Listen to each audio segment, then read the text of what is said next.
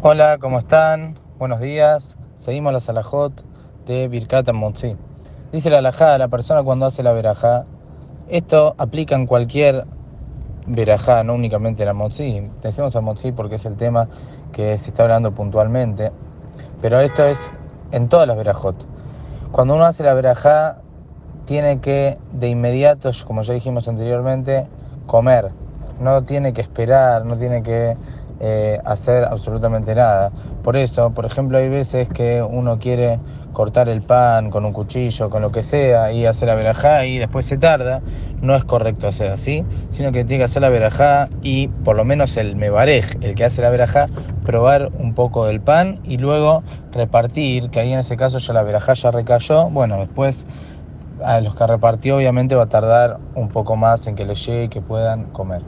Así también aunque no interrumpe en tiempo, tampoco puede interrumpir hablando. Una vez que hace la verajá, de inmediato tiene que comer y no interrumpir en absoluto. Si la persona interrumpió hablando temas no relacionados al pan, se puso a charlar, a comentar de cualquier otra cosa, en ese caso va a tener que volver a decir la verajá. Pero si interrumpió cosas relacionadas con el pan, por ejemplo, pásame la sal, pásame el pan, cualquier cosa que tenga que ver con la verajá. Incluso si dice denle de comer a la mascota, porque la verajá es que la persona no puede comer antes que coma el animal. Entonces tiene que ver con la ingesta, con la comida, porque si no come el animal, tampoco puede comer él.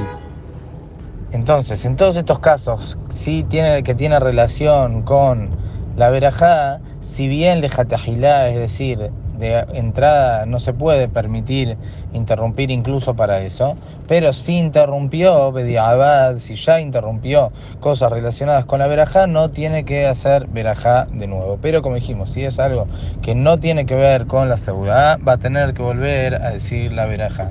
Que tengan muy buenos días.